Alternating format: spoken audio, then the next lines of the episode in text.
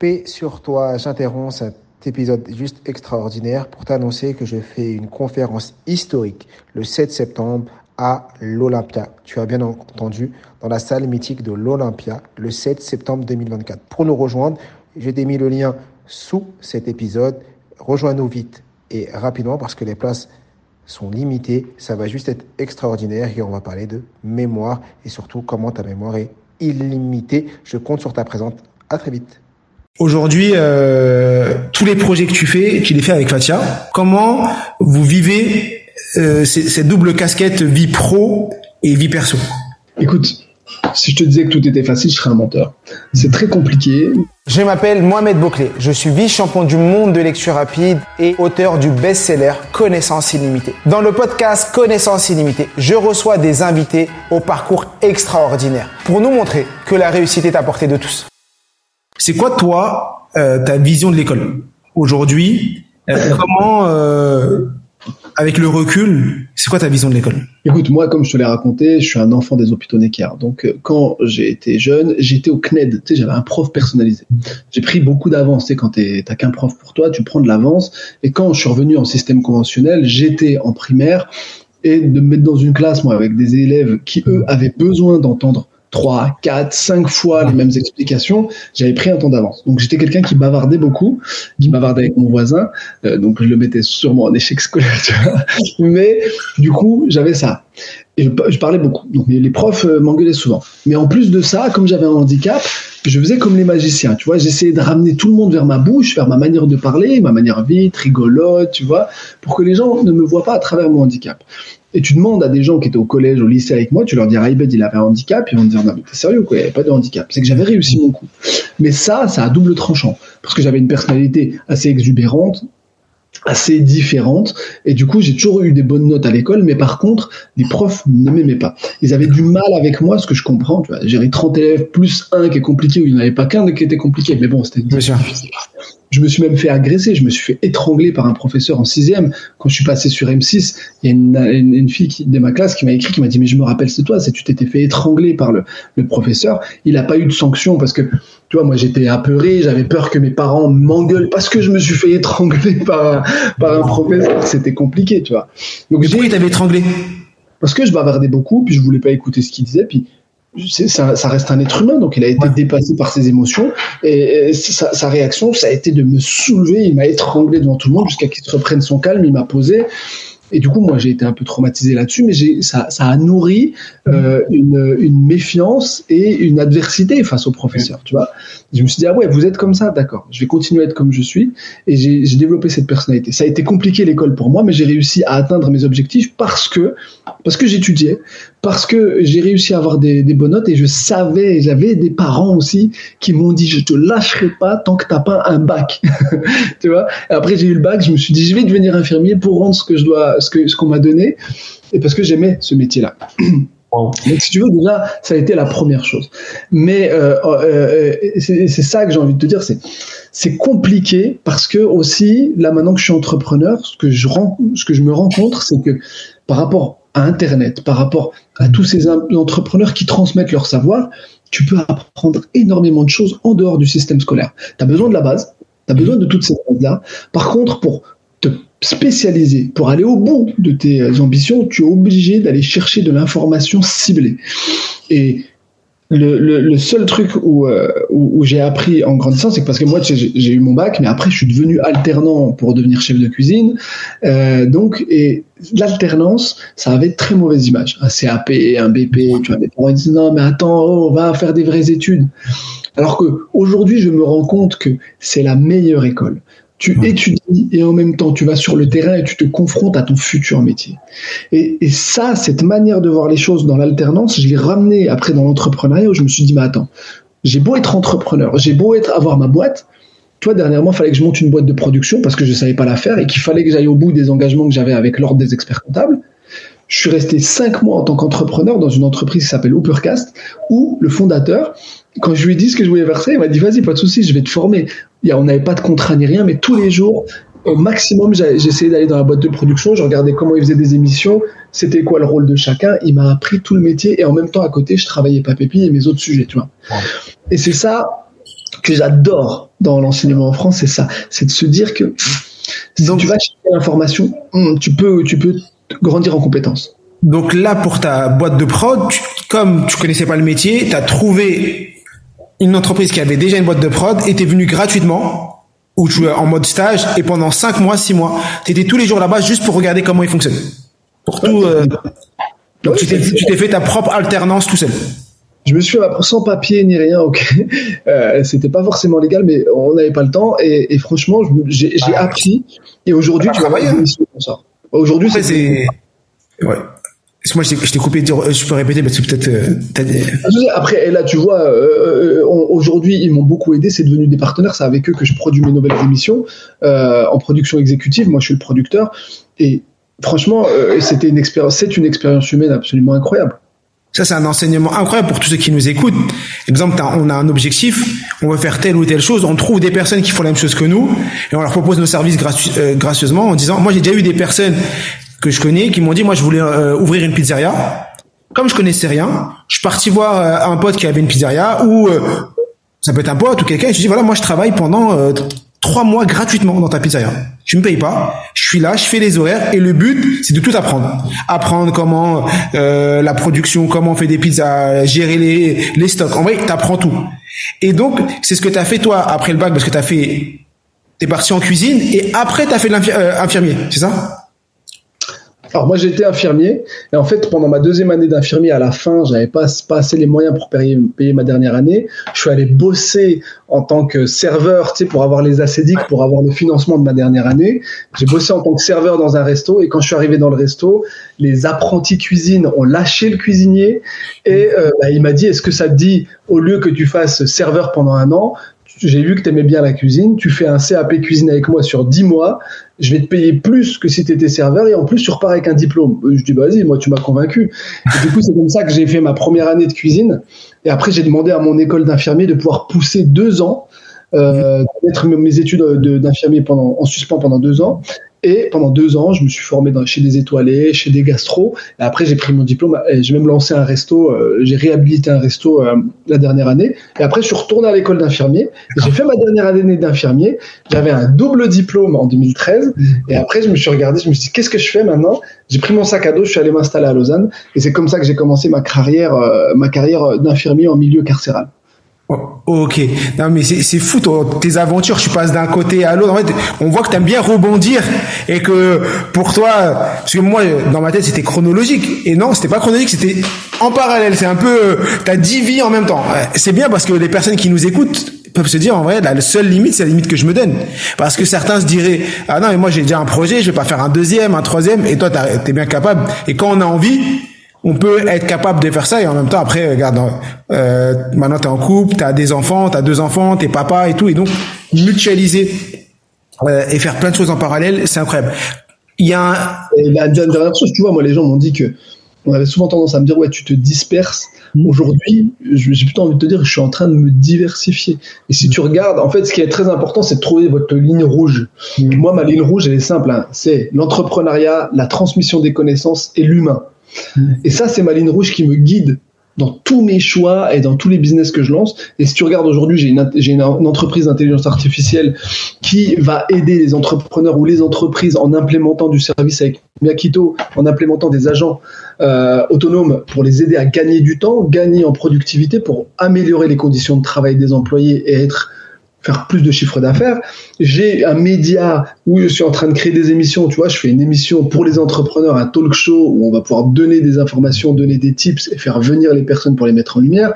Je fais, un, je fais l'émission pour la levée de fonds. Bah pareil, tu vois, je redonne accès aux, aux entrepreneurs. Et euh, derrière, j'ai pas Pépi parce que c'est euh, mon, mon, mon, mon, bébé avec Fatia au début. On faisait le biscuit et, euh, ça nous permet, de, on, on, reste logique. C'est notre première c'était notre première entreprise, Papépi, c'est celle qui nous a permis de développer des compétences. En fait, il y a juste des gens qui oublient, il y a les gens, ils oublient une chose, c'est qu'en fait, entrepreneur, c'est comme une vie. Tu vois, quand tu es petit, quand tu es adolescent, tu as certaines compétences et tu as une certaine vision. Tu grandis, tu deviens jeune adulte, tu as acquis plein de compétences et tu as une autre vision et tu veux faire d'autres choses. Tu deviens adulte, tu deviens une personne âgée. Tout le temps, tu évolues et tu prends des chemins différents. Il faut pas avoir peur de se dire, ok, j'ai commencé, j'étais designer, euh, je finis, je suis sculpteur, ou bien je continue et je viens de créer une auto-école. Ben, c'est pas grave. Mm. Tu peux avoir 10 vies dans une vie. En fait, ce que tu fais sur le temps T, tu kiffes. C'est le schéma en vrai de, de l'école où tu fais un circuit, tu vas jusqu'au bac, tu fais un bac S, après tu fais 5 euh, ans, euh, je sais pas, d'études. Exemple dans mon domaine, moi c'était l'ingénierie dans le domaine de l'énergie. Je dis attends, c'est ça s'appelle le biais des coûts irrécupérables. C'est que tu as tellement investi de temps que tu dis ah non mais j'ai déjà fait ça pendant 5 ans, je vais pas perdre tout ça. Et donc, tu dis, bah forcément, je vais être ingénieur dans ce domaine parce que euh, sinon mes cinq années d'études euh, vont à la poubelle. Alors que c'est complètement faux. C'est effectivement, tu as appris des choses que tu vas réutiliser peut-être différemment. Et aujourd'hui, surtout dans le monde dans lequel on vit, ça va tellement vite la capacité à apprendre, capacité à, rebondir et faire des choses différentes, c'est ce qui nous permet de, de kiffer sur le long terme. Parce que tu fais trois ans un truc, trois quatre ans, t'en as marre, tu vas faire un autre truc, tu peux changer dix fois de métier, tu peux te faire de l'entrepreneuriat, revenir euh, salarié et il euh, n'y a pas de problème. T'es pas, on n'est pas dans le jugement. Oui, effectivement, ma société, elle, est, elle va pas aussi bien que je l'aurais voulu. change de projet et euh, j'ai appris des choses. Faut pas avoir peur de manger. Et en fait, c'est surtout qu'il faut se libérer du regard des autres. Mm. C'est ça qui est compliqué. C'est le regard des autres souvent qui te, qui te freine. Et il faut se libérer de ça dans le sens où, euh, quoi qu'il arrive, quoi que tu fasses, quel que soit le choix que tu fais, tu seras toujours critiqué. Et, euh, et en fait, fais-le, et peut-être que tu vas voir qu'à un moment, tu vas leur montrer l'exemple et tu vas créer, tu vas susciter des vocations chez les autres. Et, ça, c'est important. Moi, je pense que ce qui bloque le plus les entrepreneurs, c'est la peur de l'échec. Toi, tu, tu as un échec. Souvent, ce qui est le plus dur à assumer, c'est le regard des autres sur ton échec. Tu vois et c'est souvent, c'est pour ça qu'il faut se libérer de ça, parce que sinon, t'avances pas aussi vite. Moi, j'aime bien la mentalité un peu américaine, anglo-saxonne, que l'échec fait partie euh, du processus, tu vois. et je, pense que c'est quelque chose qu'on doit plus ancrer ici. Et comment toi, tu t'es libéré du regard des autres? Parce que effectivement, avec ton handicap physique quand tu étais jeune, après euh, le bavardage, après le, le, fait de changer plein de fois de euh, d'activité, comment tu as réussi? Est-ce que tu as conscientisé comment tu as fait pour te libérer du regard des autres? Alors, je vais dire, moi j'ai une, recette secrète, celle, qui m'a libéré euh, du regard des autres, c'est ma femme. C'est ma femme parce que quand je l'ai rencontrée, que je lui ai raconté toute ma vie, euh, tu, sais, tu sais très bien que je l'ai demandé en mariage au bout de cinq jours, et 15 jours après on était mariés, et ben pendant ces cinq jours, on a vécu un moment assez assez fusionnel où on s'est raconté chacun nos vies. Et moi, j'ai été, j'ai été transparent avec elle comme je l'ai été avec personne d'autre. Mmh. Et en fait, quand elle m'a regardé et, euh, et qu'elle m'a dit, écoute, je t'aime comme tu es, j'aime celui que tu es. Les, les, mots ont eu un impact où ça a déverrouillé euh, des barrages chez moi, ça a libéré euh, des ambitions et du coup je me suis senti bien. Et tu vois, en fait, c'est ça, je pense, qui, a, qui, qui résume bien comment je me suis libéré du regard des autres. C'est que je sais que chez moi, quand je viens ici, j'ai quelqu'un qui m'aime, j'ai quelqu'un qui va me supporter quoi qu'il arrive, donc je ne suis pas seul. Et la meilleure manière de vous libérer, je pense, en tant qu'entrepreneur, c'est de ne pas être seul. Moi, j'ai beaucoup d'admiration pour les entrepreneurs qui entreprennent seuls, qui sont des solopreneurs, qui sont à la tête de boîtes où ils sont seuls. Je, je, je, je les admire parce que je ne sais pas si j'y serais arrivé. Euh, et j'en suis quasi sûr parce que si j'avais pas Fatia, il y a longtemps que j'aurais lâché sur certaines choses. Il faut trouver ses forces, en fait. C'est parce que tu, le fait que tu parles de Fatia, c'est, ça me permet d'aborder le dernier sujet que je voulais aborder avec toi. C'est aujourd'hui euh, tous les projets que tu fais, tu les fais avec Fatia. Et euh, vous avez monté Papépi ensemble, plein de projets vous les avez fait ensemble. Et comment vous avez défini, comment tu vis avec un associé qui est à la fois ta femme, ton ami, ta confidente? Comment vous vivez euh, cette double casquette vie pro et vie perso? Écoute, si je te disais que tout était facile, je serais un menteur. C'est très compliqué parce que, en fait, c'est une vie de couple. C'est quelque chose qu'on partage. On a déjà, avant, on était en, intimité et quand tu es salarié, que chacun travaille de son côté, quand tu as des problèmes au travail, tu rentres à la maison, tu fais la scission. Le problème, c'est que quand tu as un problème au travail, je te rappelle que c'est ma PDG, quand on s'embrouille au travail, on arrive à la maison, dans la cuisine, l'embrouille, elle continue. Et au début, tu fais pas attention à, toutes ces choses-là parce que l'entrepreneuriat, c'est quelque chose d'insidieux qui va s'installer dans ton quotidien et qui va venir perturber tous tes schémas de pensée et tes schémas de vie. comme je te l'ai dit tout à l'heure. Donc là, euh, les premières années, et en plus nous, on a eu, on a lancé Papépi en 2019, en, août 2019, et euh, en octobre, Fatia elle a couché de notre, deuxième fille. Donc il y a eu un moment, il y a eu une grosse accélération. on a dû absorber tout ça. Ça a distendu le lien qu'on avait ensemble. Et en fait, sans s'en rendre compte, on avait créé un gouffre entre nous deux. Et il y a eu un événement, c'est quand c'était lors de l'accouchement j'ai failli rater l'accouchement de ma fille parce que j'étais parti pour faire euh, une livraison à Lyon et notre fille est arrivée, donc j'ai dû refaire demi-tour. Et, euh, et du coup, à ce moment-là, je me suis dit waouh, pour un boulot, pour des biscuits, je vais rater le plus beau jour de ma vie. C'est quoi ce délire? Après, je suis arrivé, on s'est posé avec Fatia à, la maternité, on, a, on en a discuté. Il y a beaucoup de choses qui, qui, qui sont déversées. Tu quand tu vas à la maternité, moi, je dormais là-bas. Ma fille, elle était en toit là, ici, elle bougeait plus. Et, et du coup, on a pu parler. On, sait, moi, j'avais éteint mon téléphone, on était focus sur notre vie et on a pu reprendre des choses. Ça a retendu le lien, tu vois. Mm. Mais faut, faut être hyper conscient que le lien, il fait que se tendre et se distendre parce qu'il y a beaucoup de choses. Déjà, une vie de couple en elle-même, c'est compliqué, mais une vie de couple où tu travailles avec ta femme, ça rien bien compliqué parce que si l'entreprise va mal, mm. ça va mal, on n'est pas serein et ça, c'est compliqué. Et après, il y a eu des choses aussi dernièrement qui nous ont montré que on était une vraie équipe. Tu vois, on a, on devait monter une agence euh, d'influence marketing qui s'appelle Inside. Euh, on a fait confiance à des personnes où on a fait tout ce qu'il fallait. On a, on a ramené tous les gens qu'on connaît en client. On a mis toutes les procédures qu'on sait nous comment tu performes sur LinkedIn face à des gens qui n'y connaissaient rien. On a ramené de l'intelligence artificielle. Tu vois, on a monté une, une agence. C'est un missile. D'accord. tu vois, on a fait confiance aux gens qu'il fallait pas. On s'est fait, on devait signer les statuts du jour au lendemain. Ah ben non, on n'a plus besoin de vous, on a tout ce qu'il faut, on signe pas les statuts. Euh, euh, du coup, on n'a pas signé les statuts alors qu'ils étaient prêts. Donc, euh, on était, on s'est un peu fait arnaquer. Et c'est ça aussi. Mmh. Quand, quand, je te dis de lire ce livre, ce livre, il va t'apprendre plein de choses. Il va t'apprendre déjà, il va t'aider à, à à conscientiser que l'entrepreneuriat est compliqué, parce que je ne partage pas que les choses qui vont bien, je partage aussi les choses qui vont mal. Exactement. Vraiment d'avoir conscience de ce que nous on a vécu, et puis si tu arrives à te projeter, si ça te parle, c'est bien, et ça te permet de mettre des warnings. Tu sais, quand tu entreprends, c'est bien, l'aventure elle est géniale, faut être proactif, faut lancer tes idées. Mais il y a aussi, faut savoir te protéger, il faut savoir euh, mettre de l'argent un petit peu de côté au cas où il y a les coups durs, parce que si tu n'as plus d'argent et qu'il y a un cash burn énorme, c'est ah, le plan. Il faut savoir t'entourer, bien sélectionner les gens que tu vas mettre autour de toi. Il y en a, ils vont te ralentir, d'autres qui vont t'accélérer. Bien sûr, il y a plein de choses auxquelles tu dois avoir conscience pour pouvoir réussir. Bien sûr. Et on parle, tu parlais du livre là. Le livre, effectivement, on parle beaucoup d'entrepreneurs, mais c'est pas un livre que pour les entrepreneurs. Et je tiens à le préciser, c'est un livre aussi où vous allez apprendre énormément sur la, vie de manière générale et plein de choses que vous allez pouvoir, que vous soyez entrepreneur ou pas, que vous allez plein de réflexions que vous allez pouvoir mettre en place dans votre vie de, tous les jours. Donc effectivement, que vous soyez entrepreneur, ça va vous servir, ça c'est sûr. Et si vous n'êtes pas, vous allez découvrir la fâche cachée de Fatia et Rabed et surtout vous allez découvrir des états d'esprit des anecdotes et qui euh, ça mérite un film. Hein. Je sais pas si c'est dans les tuyaux, mais probablement, je pense que d'ici euh, un an ou deux, il y a un post LinkedIn qui dira euh, notre film est en train de sort ou va sortir sur Netflix ou pas. Je, le sens, je le sens. il va arriver. Il doit être dans les tuyaux ou. Comment? J'ai pas le droit d'en parler. Ah bah voilà, t'as vu Je sentais, j'aurais dû mettre une pièce là. Je vais mettre une pièce. Euh, on va aller mettre une, on va aller mettre une pièce sur le sujet.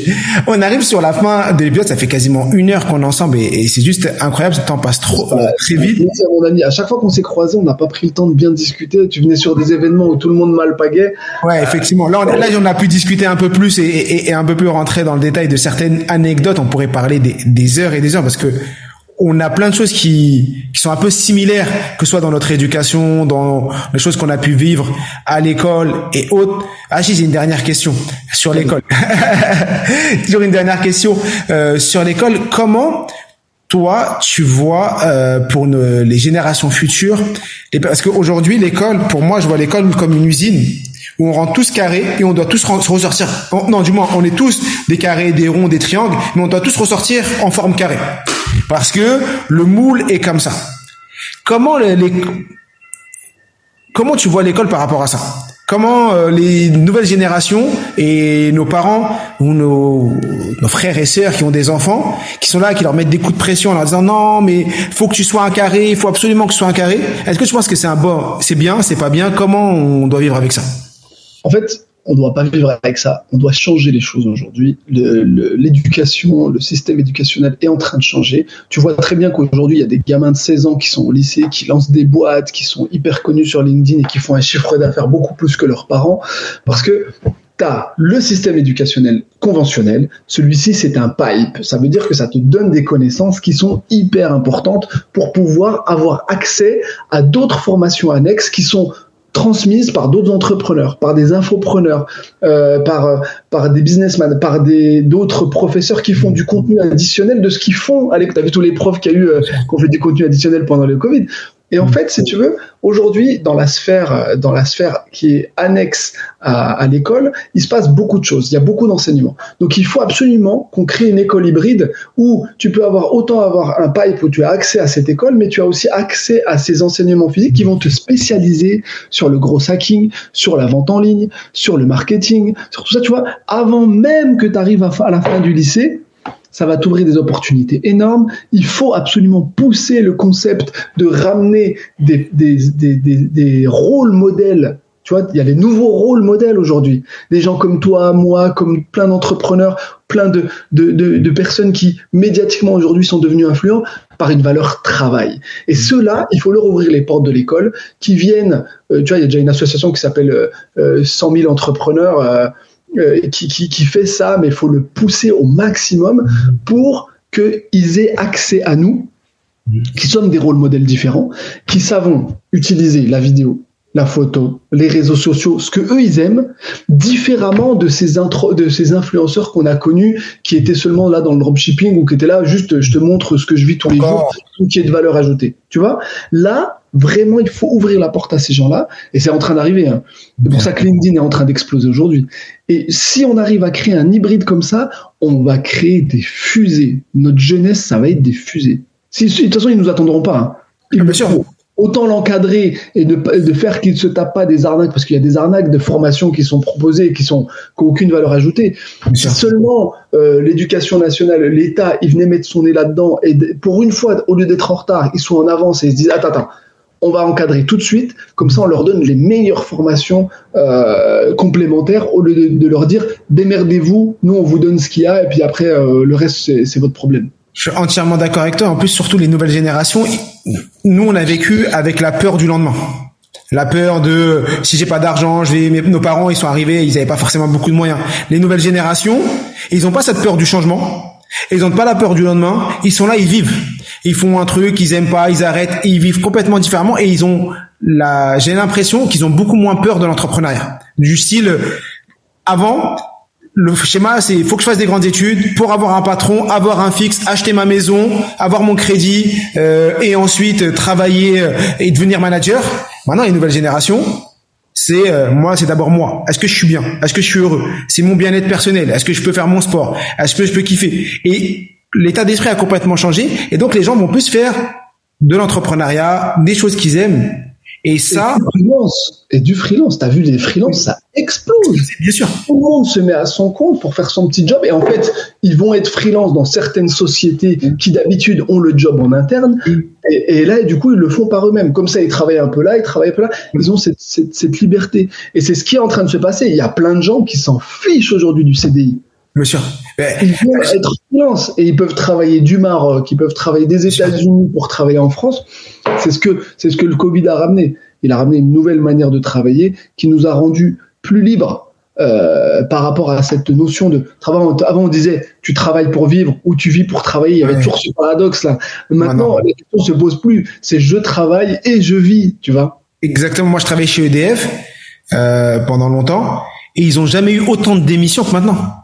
Tu sais, avant, tu rentrais chez EDF ou que tu étais fonctionnaire, c'était, ouais, je paye, exemple, travailler chez EDF, je paye pas l'électricité, je suis bien, je gagne bien ma vie. Maintenant, les gens, ils rentrent, ils font deux ans, trois ans, ils aiment pas, ils partent. Et ils comprennent pas, tu vois, la, la, direction comprend pas. Ils disent, mais qu'est-ce qui se passe? Pourquoi les gens partent? Parce que le, le travail, effectivement, les gens veulent une bonne ambiance, un équilibre vie pro, vie perso, ils veulent être bien payés et surtout, ils veulent pouvoir travailler où ils veulent Tu peux travailler de Montpellier, euh, comme tu as dit, Marrakech, Dubaï, euh, les États-Unis, euh, Las Vegas, si tu veux. Les, les, premières questions, moi je parlais avec des recruteurs, ils disaient, les premières questions qui sont posées, c'est est-ce qu'il y a des jours de télétravail Ouais. Bon, maintenant, c'est rentré dans les mœurs, c'est ok, je veux bien travailler cinq jours par semaine, mais un jour minimum au télétravail par jour. Donc tu vois, ça te, ça te donne un confort de vie. Moi j'adore travailler à la maison. Bah mon bureau là, il est chez moi. Moi, je suis chez moi. Je suis chez moi. Euh, les enfants qui passent à côté, c'est bien, c'est bien isolé. Je te rejoins, c'est exactement ça. Les, voilà. les enfants qui passent à côté. Ah moi, le nombre de fois je suis en réunion. Qui, qui arrive, c'est génial, moi je trouve ça. Moi, là, j'ai, on voit pas, mais juste là, il y a, y, a, y a une porte euh, en verre. Et donc mon fils vient à la porte, il me fait un petit coucou, il vient me regarder. Et le nombre de fois je la regarde, et des fois quand je fais mes petites pauses, bah, tu ouvres, tu vas les voir, tu reviens. Et donc j'ai associé les deux. Et mes, mes enfants m'ont jamais vu, m'ont toujours vu travailler à la maison, quasiment. Bah, et c'est ça, et pour eux c'est ils, ils se rendent pas compte que euh, le travail, des fois, mon père et mon fils, ils comprennent pas. Je dis, mais tu sais, papa, il est là et tout. Pour eux, euh, le, le ils comprennent pas qu'il y a des gens, ils sortent le matin, ils rentrent à 20h, ils voient leur enfant, ils le voient pas, ils voient pas leur enfant de la journée. Parce que ils partent le matin, ils rentrent le soir, l'enfant est déjà couché et tout. Mais bon, ça, c'est un autre sujet. Super. On arrive, bon, on arrive officiellement sur la fin euh, de cet épisode. Comment? Ça fait trois fois que tu dis on est à la fin. Ouais, c'est officiellement à la fin. Donnez-nous de la force. Yes. Que ce bouquin, il, il serve. Moi, j'aimerais vraiment après, si on arrive à le faire le vendre, j'ai vu, si on arrive le best-seller, j'ai vu avec la maison d'édition, on va en pousser euh, gratuitement dans certaines écoles. Donc, il faut vraiment qu'on arrive à en vendre 15 000 et on en pousse gratuitement dans des écoles. Un best-seller, c'est 10 000, mais on va, on va, on est là pour ça. Ah, on va y arriver encore plus facilement. Ah ouais, best-seller, c'est 10. Best-seller, c'est 10. Donc, je vous invite tous, bien sûr, je vous mettrai le lien Amazon euh, sous la vidéo, sous euh, les différentes euh, plateformes de podcast. Le livre On lâche rien chez euh, Vuber. Le livre, il est juste incroyable. Je vous invite vraiment à vous le procurer pour vous. Une fois que vous l'aurez lu, vous pourrez même l'offrir à votre entourage. Si vous savez qu'il y a des gens qui sont... Tu sais, je m'engage. Si celui qui lit ce livre-là, il me dit, c'est un livre pourri, j'ai rien appris, je vous promets, je m'engage devant Mohamed là, je te rembourse. Je vous envoie un remboursement. Voilà. Même même si lui il touche que 1 euro sur le livre, il vous rembourse quand même. Il vous rembourse les cas. Donc il a, il a perte, hein, je vous le dis. Il gagne 1, il rembourse, je sais pas, il est vendu combien parce que j'ai plus le prix. Je crois qu'il y avait pas le prix. Il y a 19,90 un truc du genre. Ah, voilà, bah voilà, 19,90. Mais franchement, moi ce que j'adore dans le livre, bah, je pense que les gens qui écoutent ici, on est, on sait qu'il y a énormément, énormément de lecteurs et c'est pour ça que vous aimez énormément les livres. Tu rentres dans l'intimité d'une personne tu vas aller parce que quand tu écris un livre, tu dois réfléchir comment la personne va bien comprendre. Tu vas mettre uniquement les choses les plus importantes parce qu'il pourrait faire un, il pourrait faire dix livres, mais il en a fait que, ils en ont fait que un. Et vous allez apprendre en un livre, donc peut-être en deux heures de lecture, ce que ils ont vécu en dix ans. Et ça, c'est juste extraordinaire. Donc à vous de jouer, on compte sur vous. Merci euh, euh pour euh, cet épisode, de nous avoir partagé toutes ces pépites. Euh, n'hésitez pas à aller suivre, on mettra également ses réseaux, LinkedIn, Insta. N'hésitez pas à aller le suivre, lui donner de la force. Est-ce que tu as un dernier mot de la fin? Un dernier mot de la fin, si vous voulez nous soutenir, je vous laisse aller sur la page YouTube de Et pourquoi pas et mm. celle de Blind Invest, B-L-I-N-D Invest, et allez liker euh, et vous mettre surtout euh, vous abonner, mettre la petite cloche, parce que là on lance vraiment des émissions, on n'est pas producteur, donc ça veut dire là on va au combat contre un monde, un énorme monde qui forcément ne laisse pas la place à la concurrence, donc il faut vraiment se battre pour la prendre. Euh, donc si vous voulez soutenir ces initiatives qui sont vraiment inclusives, et en plus petite info, petit petite chose que je te donne en avant-première, c'est que le, le, présentateur de Blind Invest, de investissement à l'aveugle, c'est une personne malvoyante. Donc, tu vois, on est, on est, vraiment dans l'insertion et vous allez voir, les candidats sont, sont magiques. Wow, bravo, bravo, bravo. On va mettre également les liens des vidéos, des, des chaînes YouTube sous, sous tout ça. Allez, bah, à très vite. On compte sur vous et comme toujours, je suis tué. Nous sommes tous illimités. Merci, Rêve. les amis.